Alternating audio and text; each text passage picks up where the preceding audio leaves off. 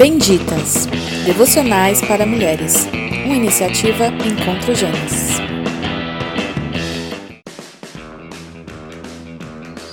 Oi meninas! Hoje é sexta-feira e é o último dia da gente falar sobre Daniel. Bom, é... hoje nós vamos falar sobre a fornalha de fogo no capítulo 3. Bom, nessa passagem nós podemos ver como o Deus do impossível protege quem o ama, confia e obedece.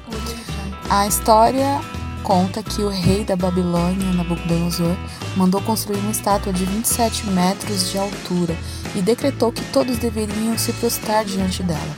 Quando a estátua fica pronta, é, representantes de todas as nações, eu quero explicar isso para vocês porque eram muitas pessoas, entendeu?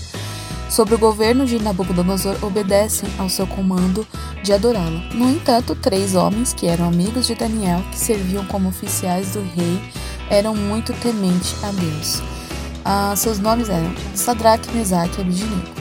Eles prontamente se recusam a se prostrar perante a estátua e logo após foram levados ao rei que debochadamente diz que se eles se recusassem a adorar a estátua, a estátua, eles seriam jogados na fornalha de fogo ardente e que ele queria ver se esse tal Deus deles o salvaria. A resposta que esses três homens dão ao rei está em Daniel 3, 17 e 18, e eles falam o seguinte: Ó Nabucodonosor, quanto a isso não precisamos nem responder. Se o nosso Deus a quem servimos quiser livrar-nos, ele nos livrará da fornalha de fogo ardente e de suas mãos também. E mesmo que ele não nos livre, fique sabendo que não prestaremos culto aos seus deuses, nem adoraremos a imagem de ouro que o Senhor levantou Nabucodonosor então se enfureceu ordenou que os três fossem amarrados e lançados na fornalha, que estava tão quente que os soldados que foram jogar eles morreram queimados também, sem nem ter entrado. O que mostra que Nabucodonosor queria competir, entre aspas, com Deus, né? Sendo que eles não, ele não conseguiam nem cuidar dos seus soldados, né, amigas? Né? Eu só queria comentar isso. De repente o rei se levantou e espantado disse: não foram três homens lançados na fornalha? Ao conselheiro disse: Sim, ó rei. Mas o rei diz: Eu, porém, vejo quatro homens soltos andando sobre o fogo e que não sofreram dano algum.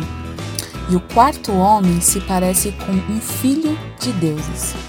Em seguida, o rei grita: Sadraque, Mesaque e Abidnego, filhos do Deus Altíssimo, saiam da fornalha e venham aqui. Quando viram, o fogo não havia sequer tocado neles, nem cheiro de fumaça havia no corpo deles. Com isso, o, rei, o Senhor foi glorificado.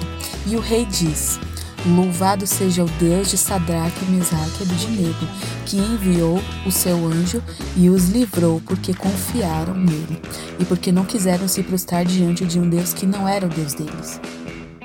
E disse ainda: para que ninguém blasfemasse contra esse Deus, pois nenhum Deus livrava como o Senhor de, do, desses três homens livrava. É linda demais essa passagem, né? Ah, ela nos mostra como a fé no Senhor dos Senhores nos protege. E proteger não significa que não vamos passar por aflições. Podemos passar, porém, a presença daquele quarto homem é presente até hoje em nossos dias. Essa história nos mostra como a fé e sua proteção caminham juntas com aquele que crê e que a presença do Senhor em meio às aflições é um cumprimento vívido de suas promessas, pois ele prometeu que estaria conosco em todo o tempo, para a gente não temer.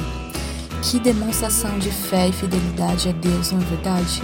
Aquele que confia no Senhor não teme nem a morte, pois morrer com o Senhor é melhor que morrer negando a Ele. Reflita sobre isso e até semana que vem. Beijos.